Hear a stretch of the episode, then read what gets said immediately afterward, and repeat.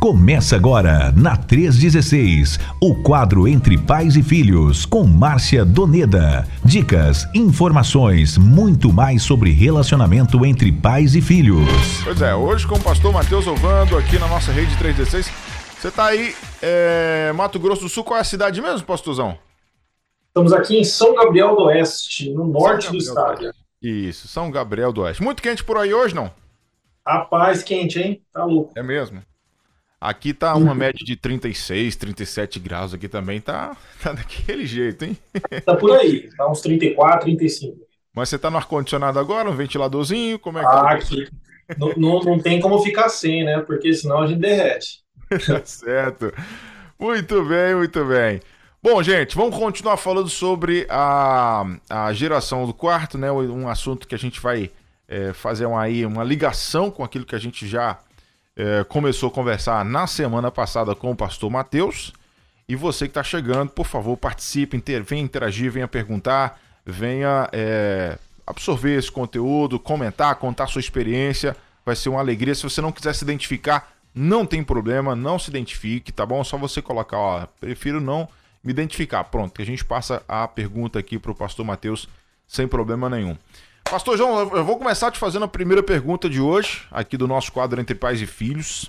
É, a gente já sabe que, que a geração do quarto é uma geração doente, mas fala pra gente, Pastor Matheus, quais são os principais sintomas dessa geração doente? Vamos começar por aí.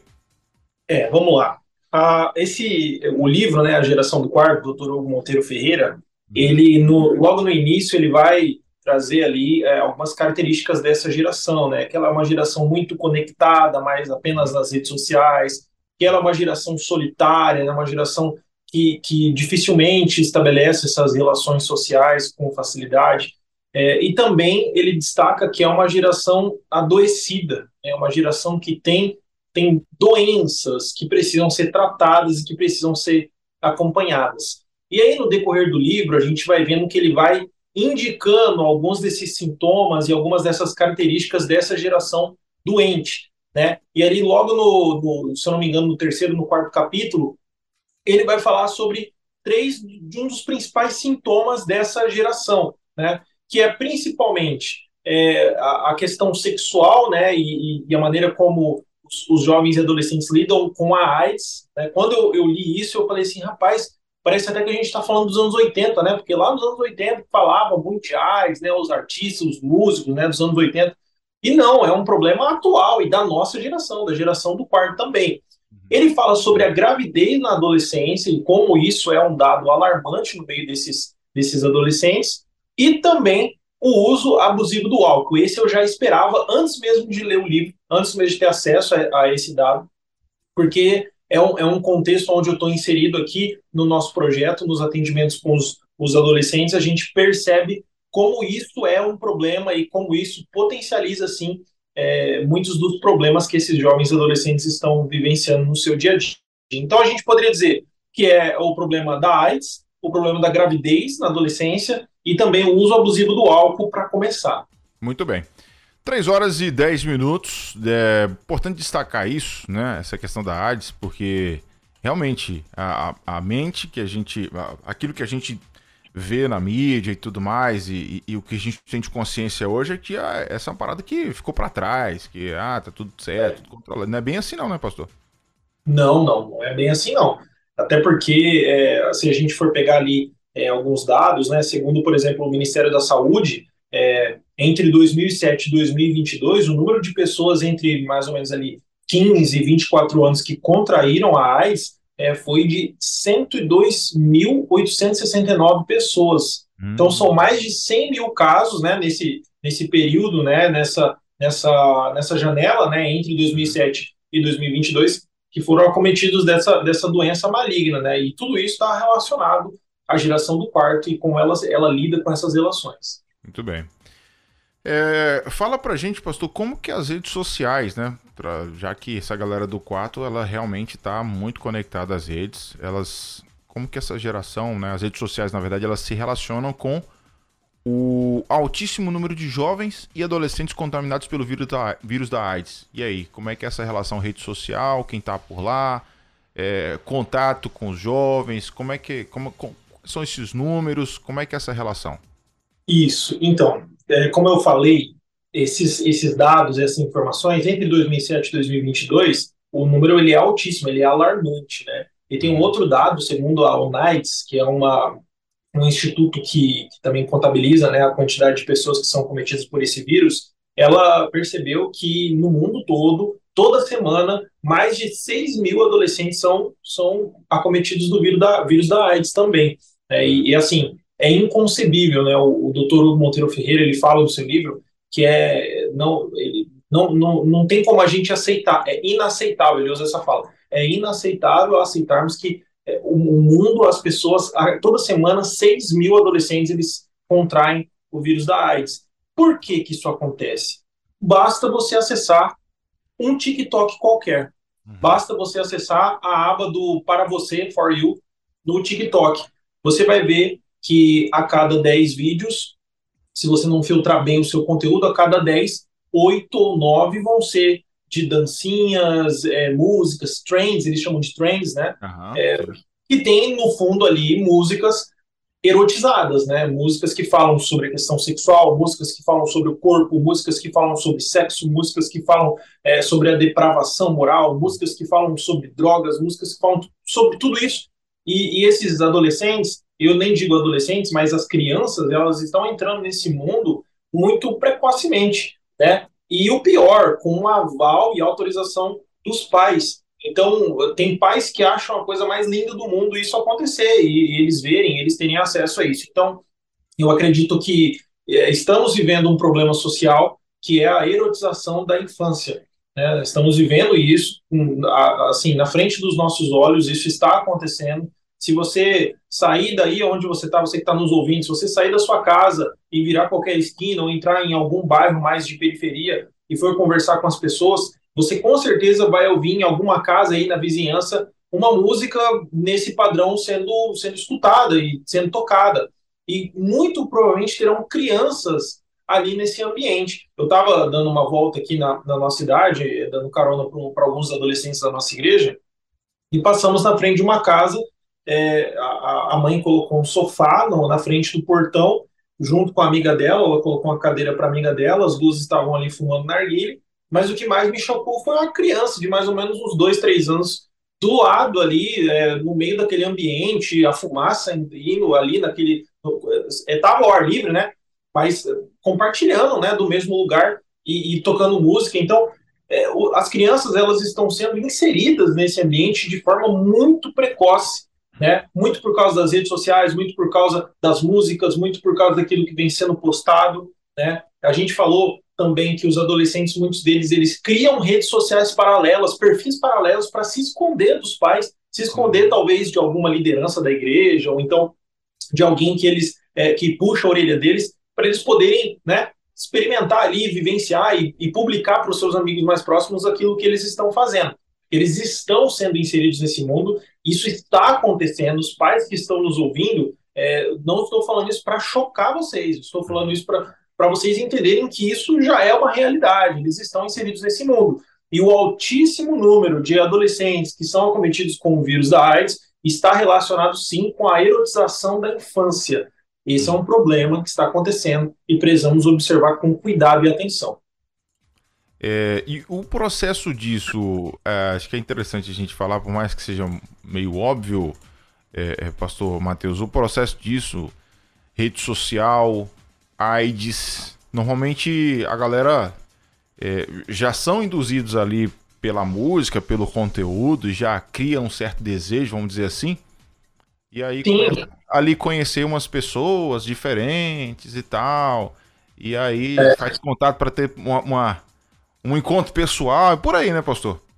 É, assim, é, eu não vou dizer para você é, conseguir narrar para você como funcionaria é, isso, mas o que a gente consegue, o que a gente tem é, de, de informação e de contato com os adolescentes é que, pelo fato das redes sociais erotizarem demais e trazerem demais essa, essa questão, é, a hipersexualização da infância e da adolescência, faz com que o, os, os, seus hormônios fiquem à flor da pele mais ainda, coisas que eles eram para é, experimentar e viver, é, sei lá, com 17, 18 anos, perto ali da maioridade, eles vivam com 11, 12 anos, entendeu? E isso, por, por ser uma, uma criança, né, não ter maturidade nenhuma para assumir um relacionamento, eles acabam tendo acesso a muito tempo sozinhos, né? É, eu mencionei que aqui na nossa cidade, em algumas, acho que foi na, na semana passada ou na outra, nós falamos sobre é, é, esse problema aqui também.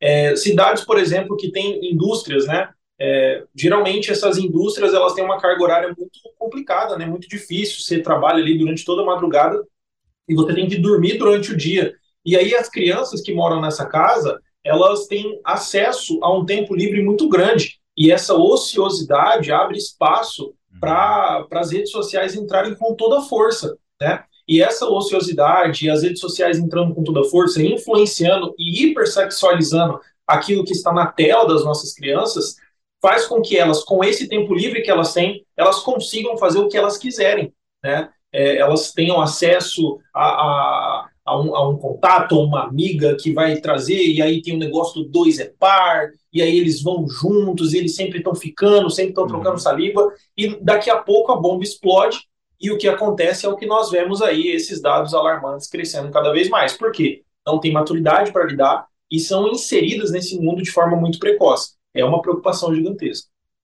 Vou, vou aproveitar esse, esse, esse, momento de a gente está falando da rede social. Vou abrir um parêntese rapidão aqui. Eu lembrei claro. porque já me fizeram essa pergunta. Crente, pré-adolescente, adolescente, jovem, crente, pode estar no Tinder, pastor? Não, pelo amor de Deus, gente. Misericórdia, né? Aí, aí, é brincadeira, né? Aí é brincadeira. Para quem não sabe, o, o, Tinder é um aplicativo de. É, é, é, como se fosse uma rede social de relacionamento, né? Onde você tem ali, aparece as fotos das pessoas e eles vão. É, aquilo que eles gostam, aquilo, aquela que eles não gostam, e aí eles vão dando match e vão se encontrando. Mas, com certeza absoluta, isso não é um espaço não é um ambiente para um adolescente cristão que tem os princípios do Senhor. Se ele está vivendo isso, então, muito provavelmente ele precisa ser pastoreado. Vigia. pois é. Bom, é, 3 horas e 19 minutos aqui na 316. Nós estamos com o pastor Matheus Ovando, lá de Mato Grosso do Sul, no nosso quadro Entre Pais e Filhos de hoje, falando ainda sobre a geração do quarto. E a nossa próxima pergunta aqui, pastor, é o seguinte: é, a gente está falando dessa erotização, né? essa enorme erotização, ela afeta os índices de gravidez na adolescência também, pastor? Tem? Faz sentido isso aí? Demais, né? Como a erotização ela entra no mundo da, das crianças e adolescentes, é, fazendo com que muitas delas é, sejam acometidas pelo vírus da AIDS, é, em muitos desses casos também acontece da, da gravidez na adolescência, né? No mundo todo, é, todos os anos, 16 milhões de adolescentes ficam grávidas. 16 milhões de adolescentes todo ano ficam grávidas. E dentre essas 16 milhões no mundo, 2 milhões têm menos de 15 anos. Você vai ver ali meninas de 13, 14 anos, 12, 13, 14 anos, que estão grávidas, né, que engravidaram. Isso acontece todos os anos. É lógico que existem aí situações, países onde a cultura é diferente tudo mais, mas ainda assim, para mim, 2 milhões, 2 milhões de pessoas é um número alarmante. Isso acontece no Brasil também. O Brasil ele está dentro dessa estatística. Eu não, não vou saber, não vou precisar para você a quantidade de pessoas aqui no Brasil, mas como é o mundo todo, esse é um problema global. Então, é, é um problema sim, essa erotização, ela afeta de forma muito grande, de forma muito grave, os índices de, de gravidez na adolescência é, entre essas meninas aí. E nem sempre, é, vou te dizer que nem sempre é por falta de informação, nem sempre é porque elas não têm acesso a como funciona a questão da gravidez, da prevenção, de usar o preservativo, do, do, do anticoncepcional, às vezes nem é por falta de informação. Mas o, o doutor Hugo Monteiro Ferreira, na sua pesquisa, ele conversou com várias dessas adolescentes que tiveram essa experiência, que viveram a gravidez na adolescência, uhum. e elas não falaram que, ah, eu não sabia. A resposta delas era é, não, eu, eu, eu tinha essa intenção. Era algo que eu queria. Eu quero até ler um, um relato aqui que está no livro, estou com o livro aqui na minha frente. Ele está lá na página 75. Olha só que, que interessante o relato de uma adolescente de 16 anos, lá de Maceió. Ela falou assim: Eu sabia que eu ia ficar grávida. Eu e ele. A gente quis. Foi bom. A gente foi para uma casa e aos poucos a gente consegue arrumar tudo. Olha só, saiu de casa. E é melhor ser mãe na minha idade do que viver com a minha mãe e com o marido dela. Entender esse moço? Tem um sotaque né, do nordestino. Uhum. É, ele é o ó e ela é uma chata. Eu saí porque eu quis. Não tem, não tem nada não de parar a escola, não tem problema parar a escola. Depois eu volto. Então, assim, a, a, a desestrutura familiar, né, uhum. as configurações familiares diferentes, né, é, a, o divórcio, tudo isso leva e acarreta situações como essa, né? É, é, a, a, gravidez na cabeça dela, na verdade, ela tinha essa intenção de engravidar tão nova porque ela não aguentava seguir as regras e as normas da casa da mãe, porque a mãe é muito chata e porque o, o, o marido, o padrasto dela, não aceitava ela também ou tratava ela de uma forma ruim. Então, o que, que ela decidiu fazer? Eu vou arrumar um namorado, vou engravidar e eu vou viver a minha vida, porque eu não suporto a minha família. O que, que é isso? Reflexo de uma família desestruturada. Então, a, é, afeta, né? essa, essa erotização afeta essa parte também. Eles encontram a solução dentro disso e encontram um prazer dentro disso também. Né? Então, é, é muito. Da, da onde que ela tirou? Que ela ficando grávida, ela ia ter uma vida melhor. Da onde que ela tirou? Não sei. É, é conversando com eles para a gente poder saber. Mas uma coisa eu tenho certeza absoluta: a erotização da infância e da adolescência influencia cada vez mais esses dados crescerem no nosso país e no mundo todo. Muito bem. Bom, deixar aqui aberto para a galera participar, deixar seu comentário, né, aqui no nosso Entre Pais e Filhos de hoje, 11 9 30 03 03 16. O pastor Francisco Rosa, lá de São João de Meriti, está aqui comentando. É, pastor Mateus, parabéns pela abordagem tão séria, importante nesse tempo presente. Essa é a grande realidade, a vida dos nossos filhos e jovens. É pedir a Deus sabedoria para lidarmos com isso. Misericórdia, Senhor. É, colocou aqui o pastor Francisco, que vai estar com a gente no gabinete pastoral hoje, 10h30 da noite, na 316. Legal, obrigado, pastorzão. Prazer. E a irmã Luzete falando aqui também, ela tem um, neto adolescente, né? Então ela já agradece aqui para ficar né, esperta em relação a essas orientações que já foram passadas aqui pelo pastor Mateus. Bom, é, já falamos sobre os perigos da erotização da infância e adolescência, mas é, foi mencionada a questão do uso abusivo do álcool como um dos problemas é, principais aí. Por que, que isso acontece, pastor? Rapaz, agora a gente vai entrar numa parte polêmica, né? Uhum. É, porque é, nem sempre as pessoas concordam com a visão que eu tenho sobre isso, né? Entendi. Eu sou um pastor, sou filho de pastor. Na minha casa nunca teve nada de bebida alcoólica, seja cerveja, vinho, nada. Uhum. Minha casa nunca teve. E depois que eu me casei, a minha esposa sabia disso. E, uhum. e a gente entrou num consenso que a nossa casa jamais teria isso também. É, isso é uma coisa que nós nós concordamos e, e fechamos. Uhum. Por que que isso acontece? Por que que nós decidimos isso? Por que que eu tenho essa criação e por quê? Porque a gente sabe sabe do problema que isso traz, do uhum. problema que isso gera. Né?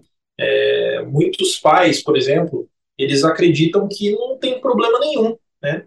Os meninos e as meninas no início ali da sua adolescência, consumirem bebidas alcoólicas, né? Se você for conversar, você se assusta, porque eu estava dentro de uma bolha antes de ter acesso a tudo isso. Eu, eu, vivia dentro daquele meu contexto religioso da igreja, do meu pai pastor e eu ali nos cultos de domingo na escola bíblica, né? Eu estava tava dentro desse contexto, a minha bolha era inadmissível, inadmissível um pai aceitar que o seu filho adolescente consuma bebidas alcoólicas deliberadamente mas eu me assustei quando eu, eu, essa, eu saí dessa minha bolha. Eu me assustei, porque o que eu vejo é o contrário. Eu vejo que, que existem pais que não veem problema nenhum. Não, gente, eles têm que entender a vida, e já é grande o suficiente para saber o que é certo e errado e tal. Então eles vão criando ali concessões, eles vão falando: ah, se você é, mostrar que você é maduro, se você tirar notas boas, aí eu deixo você sair no final de semana com seus amigos para né, fazer aquilo e eu compro a bebida para vocês curtirem uma festinha também. Né?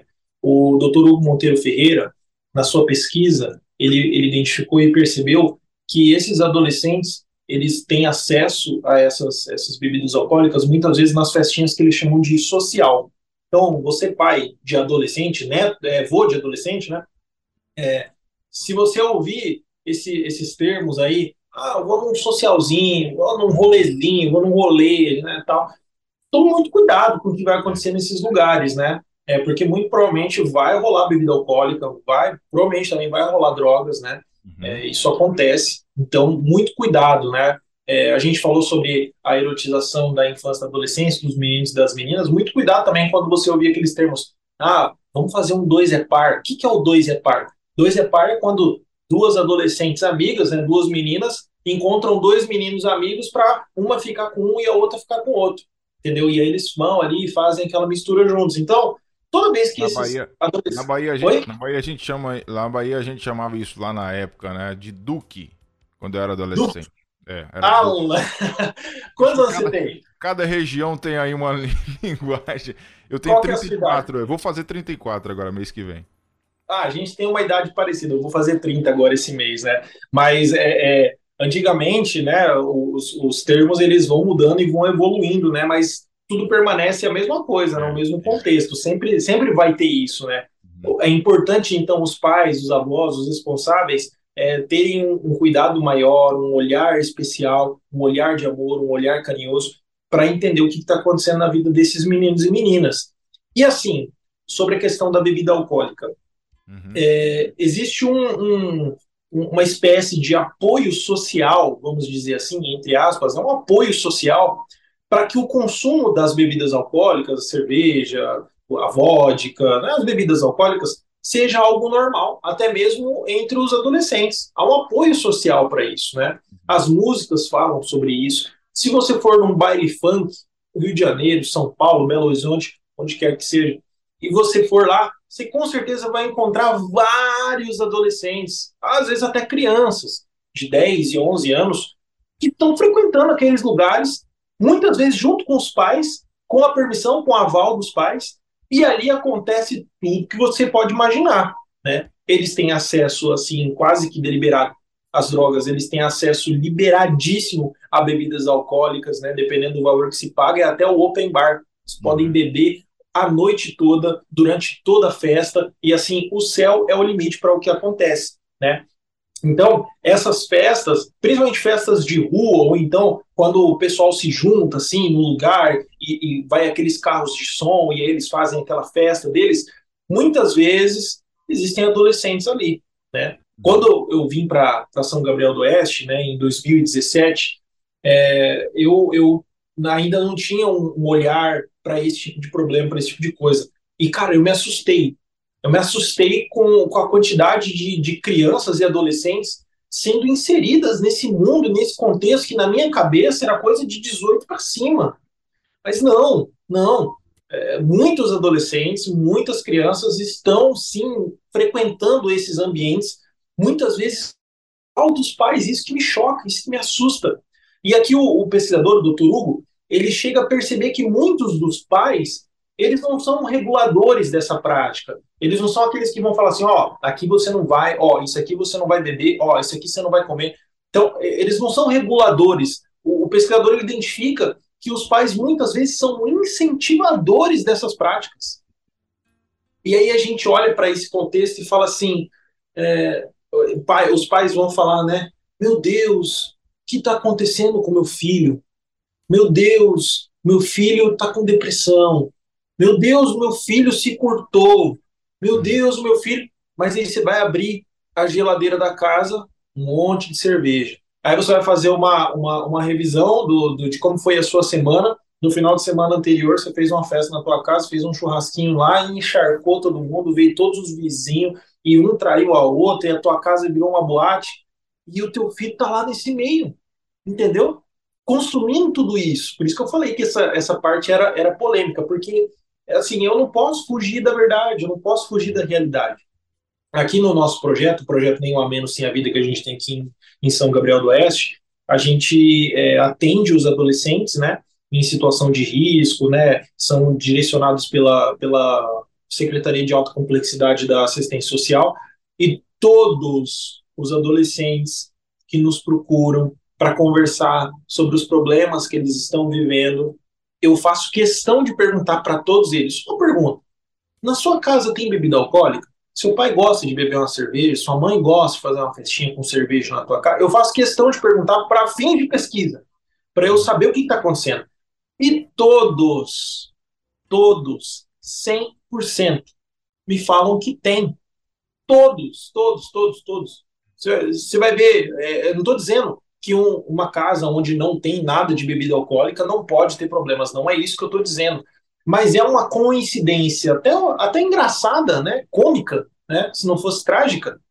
Você vê que em todos os casos de adolescentes com problemas, os pais estão inseridos num contexto de bebidas alcoólicas, de frequentar bares, de frequentar festas, e assim, eu não quero ser o puritano, eu não quero ser o santão, eu não quero falar, ah, você tem que abandonar essas coisas para salvar a vida dos seus filhos.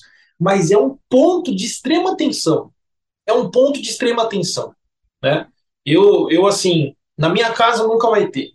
E toda vez que eu pregar, porque eu sou um pastor, toda vez que eu pregar sobre família, toda vez que eu pregar sobre criação de filhos, não tenho filhos ainda, mas Deus ele tem me orientado, eu tenho aprendido, tenho estudado sobre a maneira como eu tenho que cuidar e criar os meus filhos.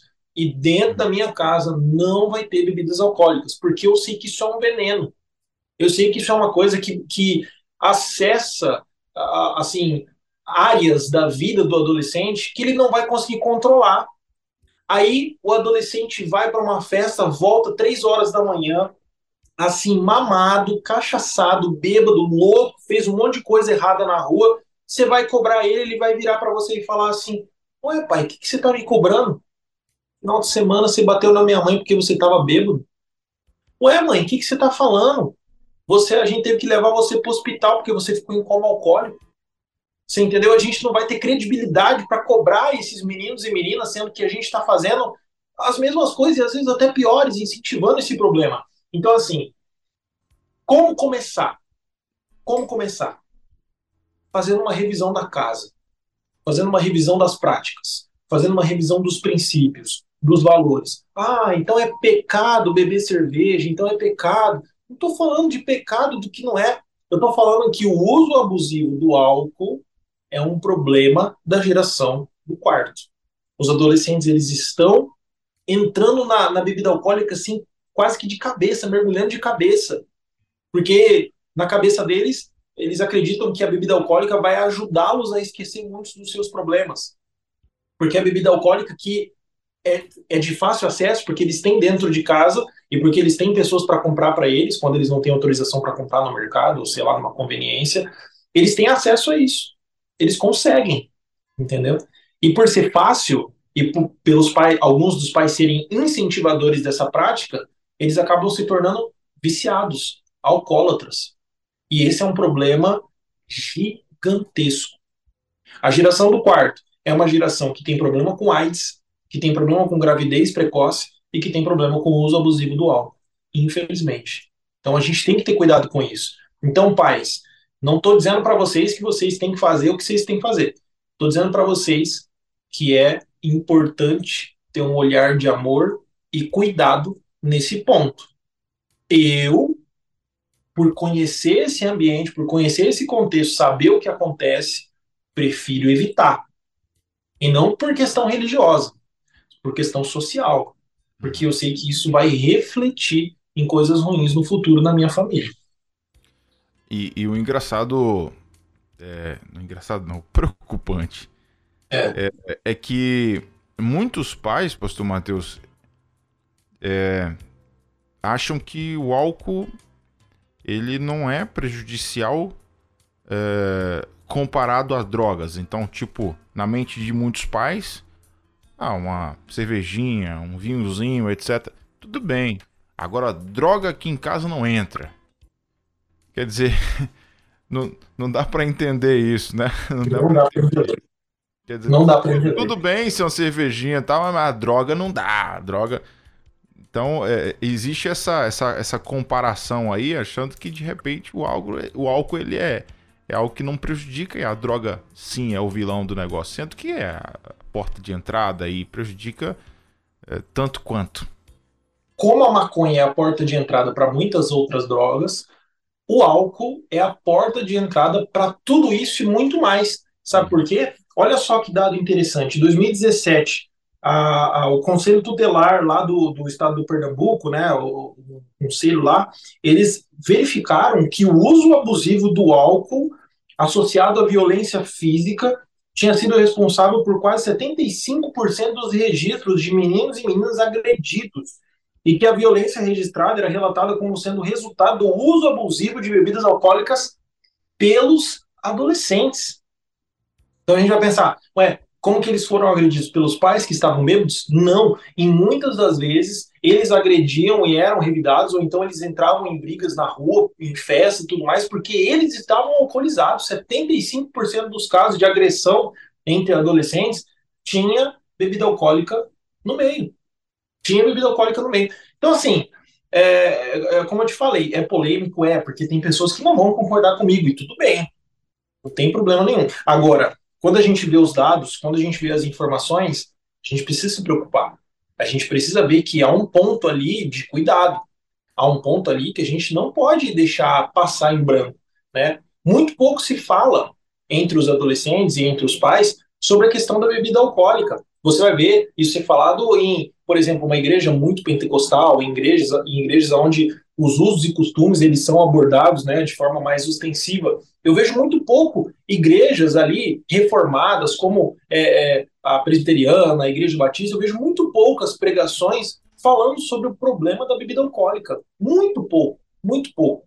Né? Então, é, não estou falando também que as igrejas precisam começar a abordar esse tema, mas os pais estão nos ouvindo, os avós, os responsáveis, olhem, prestem atenção, tomem cuidado, evitem, porque, assim, você pode estar deixando de lado um prazer seu, que é a sua cervejinha gelada e tal, o, o, seu drink que você gosta de fazer, em, por um bem maior, por um bem maior, mostrando para os seus filhos, netos, para os adolescentes que moram na sua casa que para ser feliz você não precisa disso.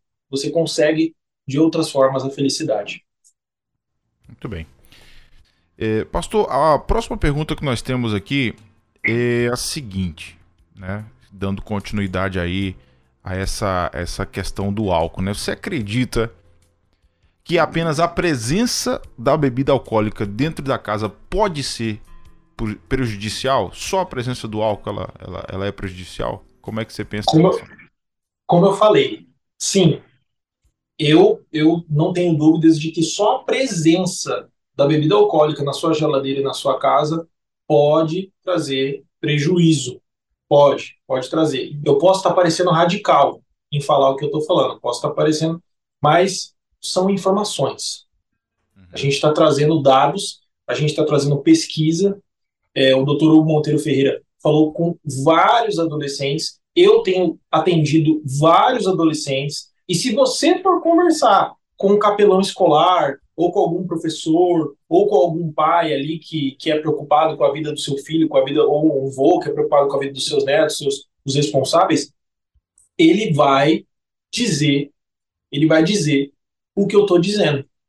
É bom evitar. É bom fazer com que não tenha.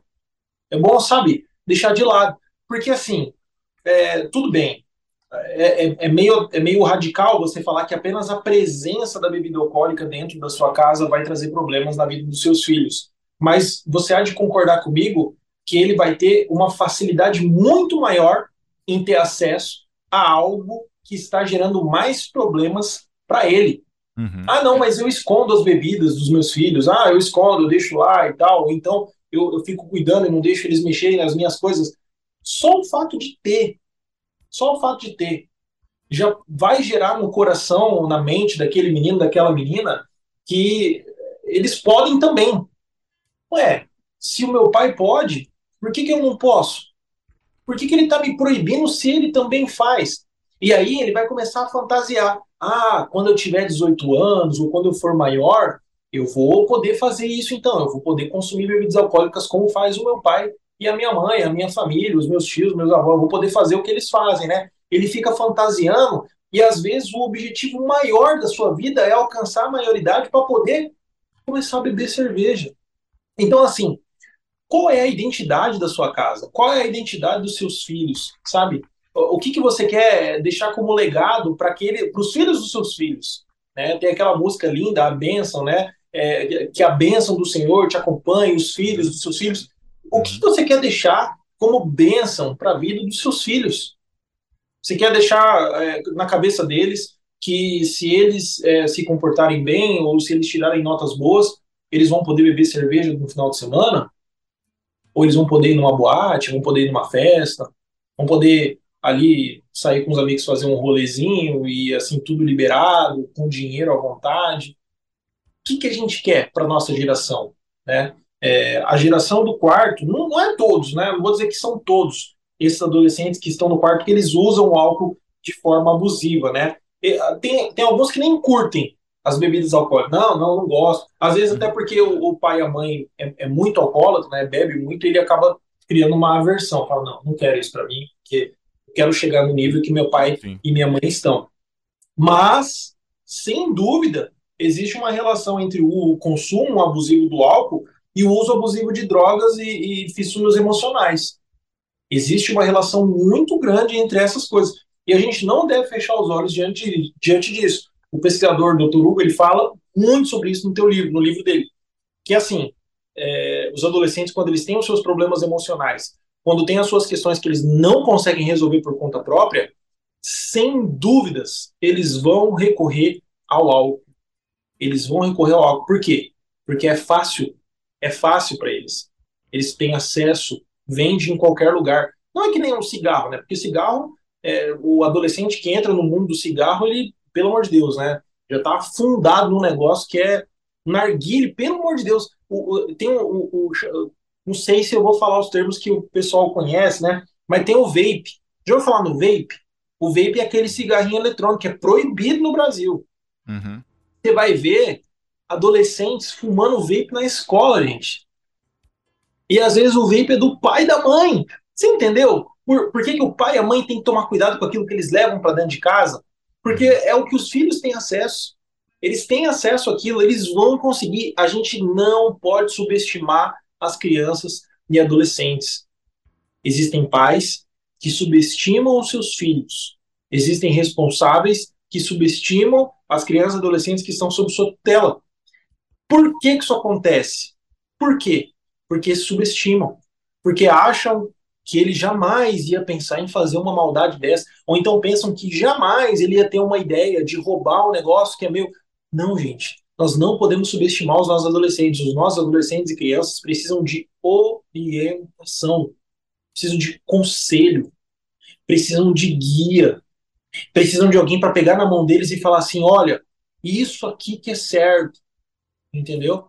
E não é só falar, porque na nossa palestra Geração do Quarto, que a gente vai fazer agora em Brasília no, na semana que vem, a gente vai falar sobre a geração do quarto. Eu gosto de, de passar um vídeo onde os filhos repetem os comportamentos dos pais. Então você vai ver ali o, um pai tacando pedra num cachorro, e aí o filho do lado tacando pedra também. Aí você vai ver um, um pai xingando no trânsito, dando dedo do meio, e o filho no banco de trás fazendo exatamente a mesma coisa. Por que, que isso acontece? Porque os filhos estão assistindo os pais o tempo todo. Os filhos não tiram os olhos dos seus pais.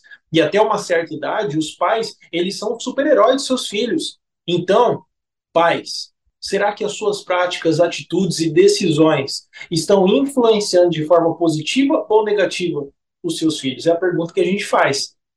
Porque eh, pais, os, alguns pais não estão preocupados com isso. Alguns pais estão mais preocupados em viver a sua própria vida, em jogar o seu videogame. O que eu vejo nessa geração de pais viciados em videogame, viciados em outras coisas que não são a sua família, que não dão atenção para sua esposa, não está escrito no gibi. E, e, isso vai gerar cada vez mais divórcios, isso vai gerar cada vez mais crianças e adolescentes dentro dos quartos. Por quê? Porque o pai, o homem da casa, ele precisa assumir a sua postura e a sua iniciativa. O pai ele precisa mostrar para o seu filho quem é que manda na casa. Eu não sou adepto dessa visão de que o homem tem que mandar em tudo, todo mundo tem que obedecer, mas o pai, a palavra de Deus nos ensina que o pai é o sacerdote da casa, é aquele que toma iniciativa. e a mulher, junto com ele, trabalham juntos ali para que a família seja edificada, para que a casa seja edificada. Agora eu estou falando mais para um público né, é, religioso, evangélico, como é o, os, alguns dos nossos ouvintes. Né? É, é, o pai que tem que tomar esse, essa iniciativa. Eu vejo muitas mães tomarem a iniciativa da oração, e, e isso é maravilhoso. A gente vê quantos testemunhos que, que acontecem, mas muitos pais que não tomam iniciativa nenhuma muitos pais que preferem, que deixa a esposa e os filhos irem na igreja e ele fica em casa tomando a cerveja dele assistindo o jogo do Flamengo. Gente, isso para mim é inadmissível. Inadmissível. Inadmissível. Sim, o religioso, o cristão, o crente, ele não pode viver assim. Não pode viver assim. E olha que o número de evangélicos no país está cada vez mais aumentando.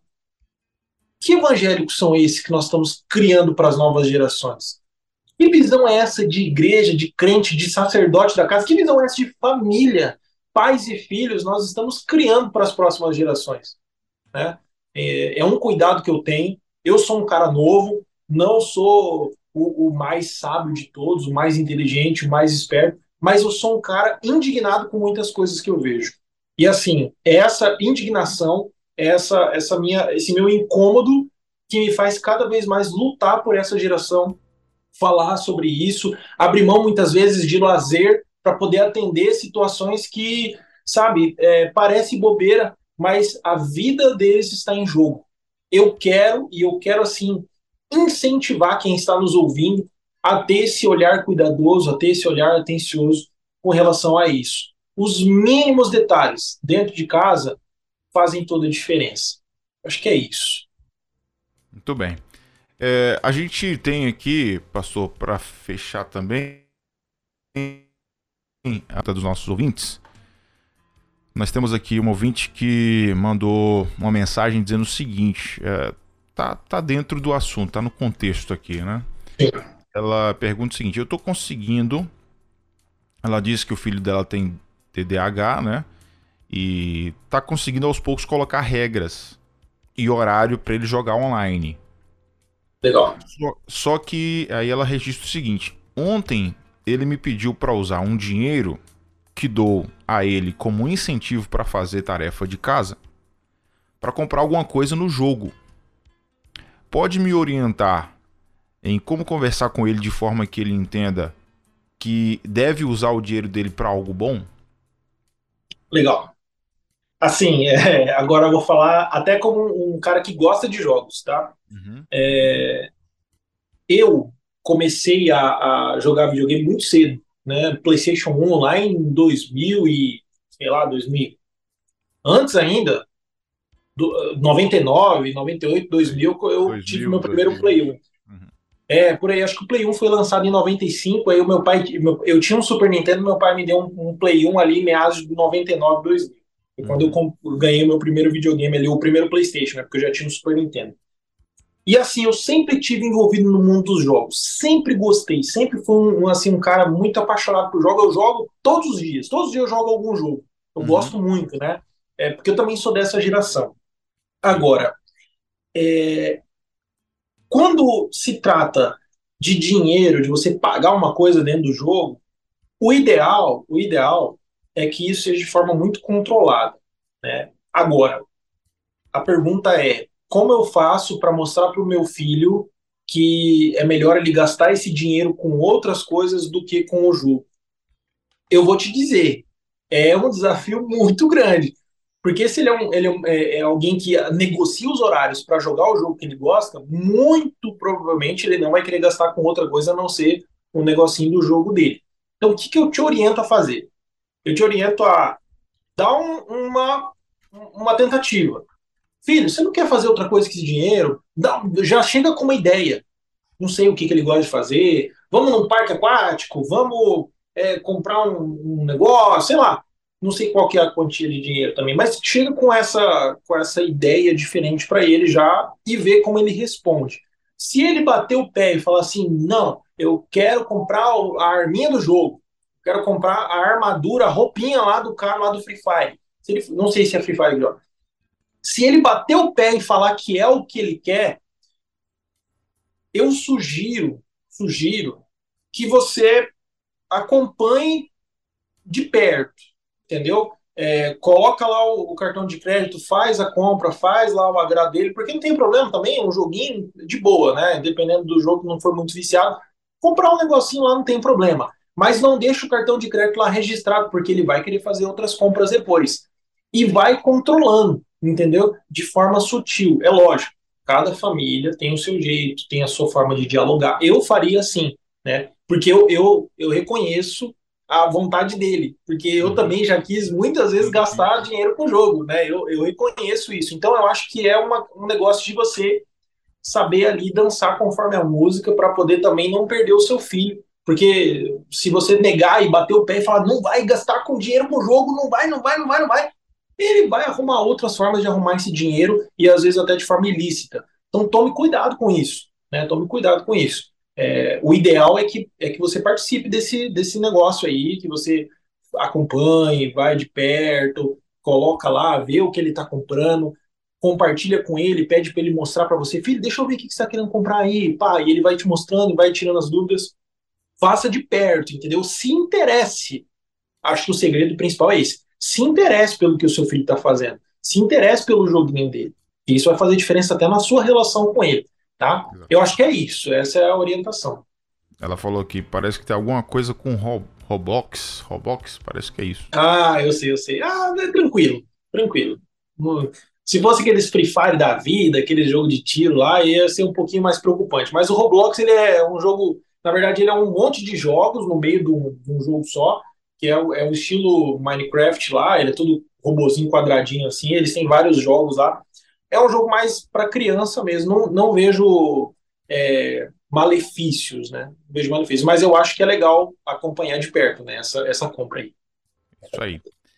Temos áudio aqui também do, dos nossos ouvintes que estão chegando. O Manuel Augusto mandou um áudio aqui. Vamos ouvir rapidamente o áudio dele. Fala, Manuel.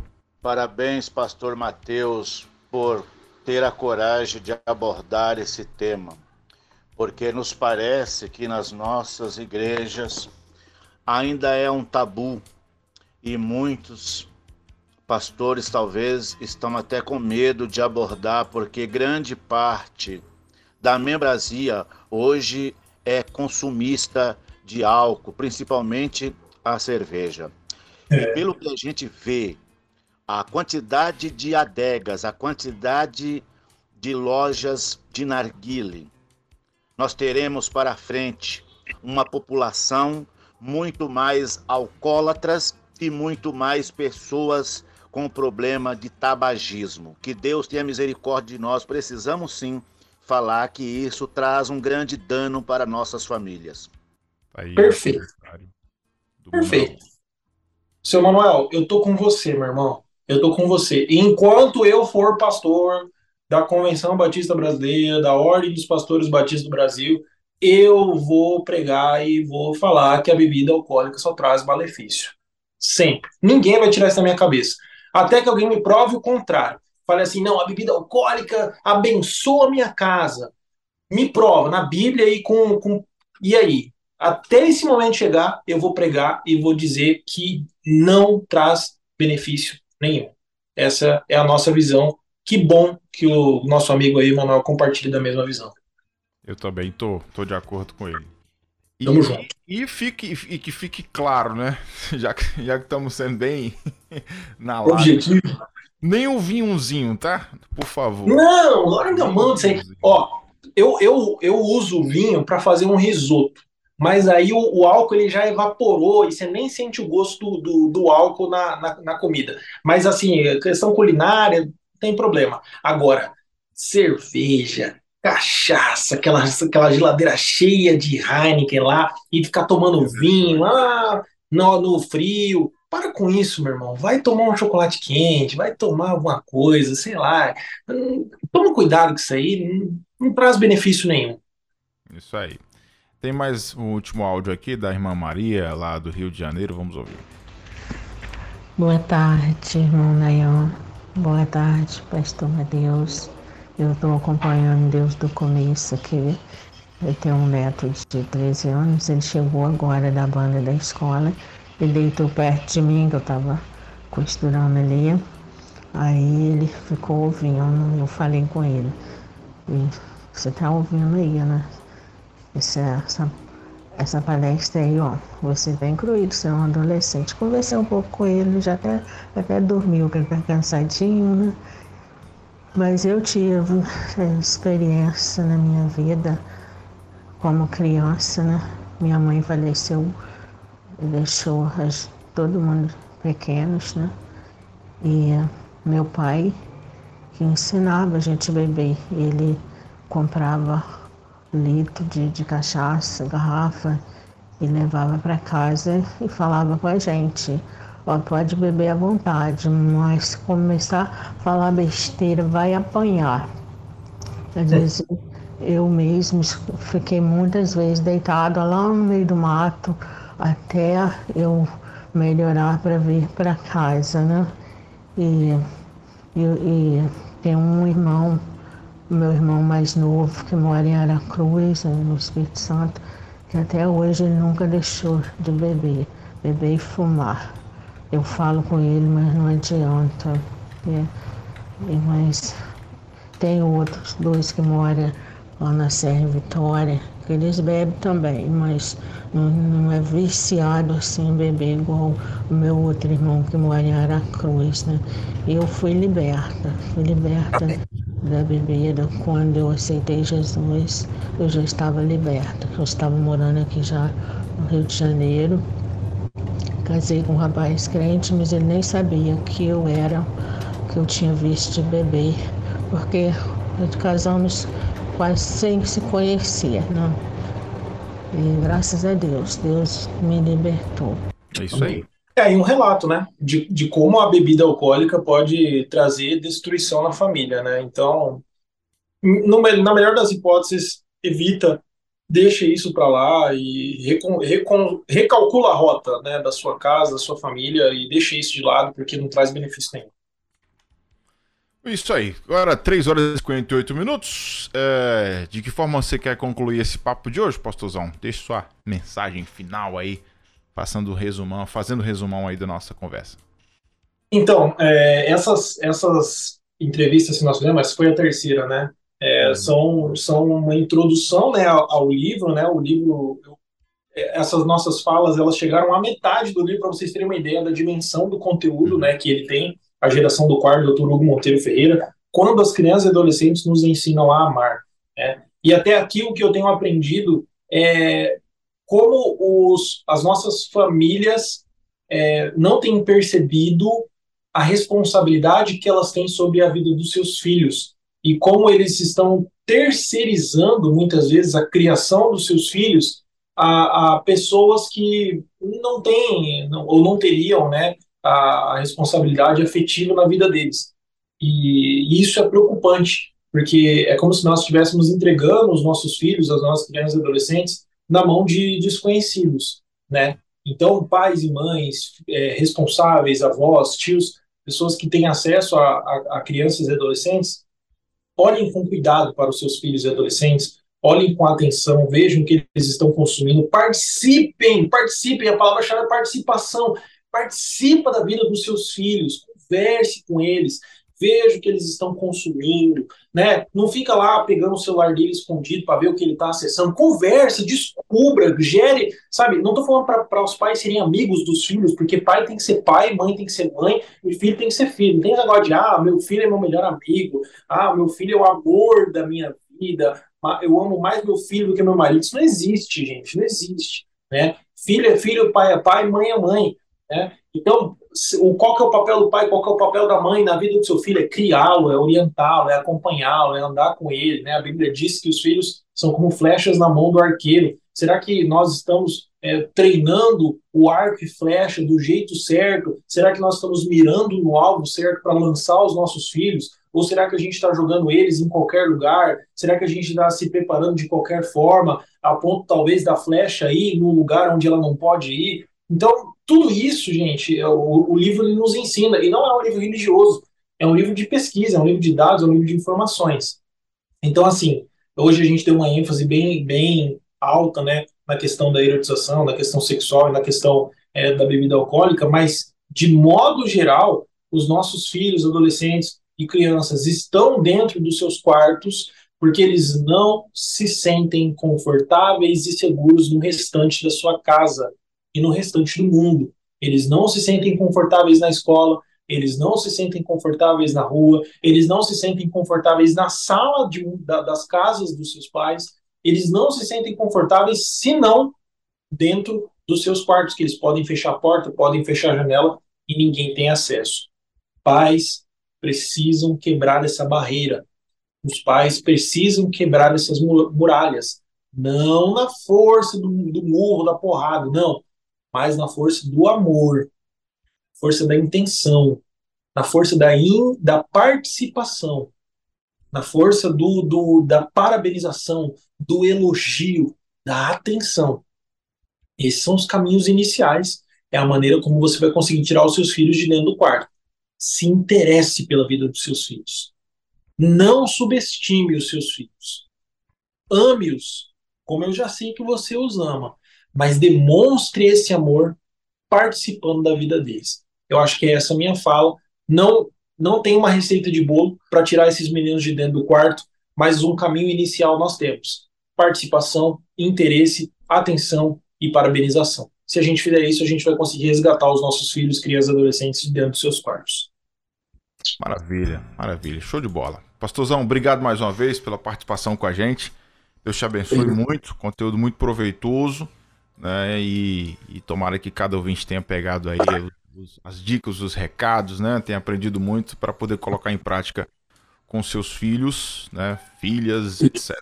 Isso, valeu. E mais uma vez, obrigado, né, pela, por essa abertura para a gente poder falar sobre esse assunto. Quem me quiser, quem quiser me seguir lá nas redes sociais é o arroba Mateusovando, com TH, M-A-T-H-E-U-S, O-V-A-N-D-O. Segue a gente lá. E lá no perfil também tem as redes sociais da nossa igreja, né? Do, do grupo de jovens da nossa igreja. Quem quiser seguir também, do projeto Nenhum a Menos Sem a Vida, tá tudo lá no nosso perfil. É só você acessar lá, vai ser um prazer te receber. Mais uma vez, obrigado. Quero convidar todos aí para estar com a gente no, no, na Conferência Nacional do Viver Escola, agora na semana que vem. Faça sua inscrição, participe, que vai ser uma benção. A gente vai falar um pouquinho sobre a geração do quarto ali também. Valeu? Deus abençoe, gente. Obrigado.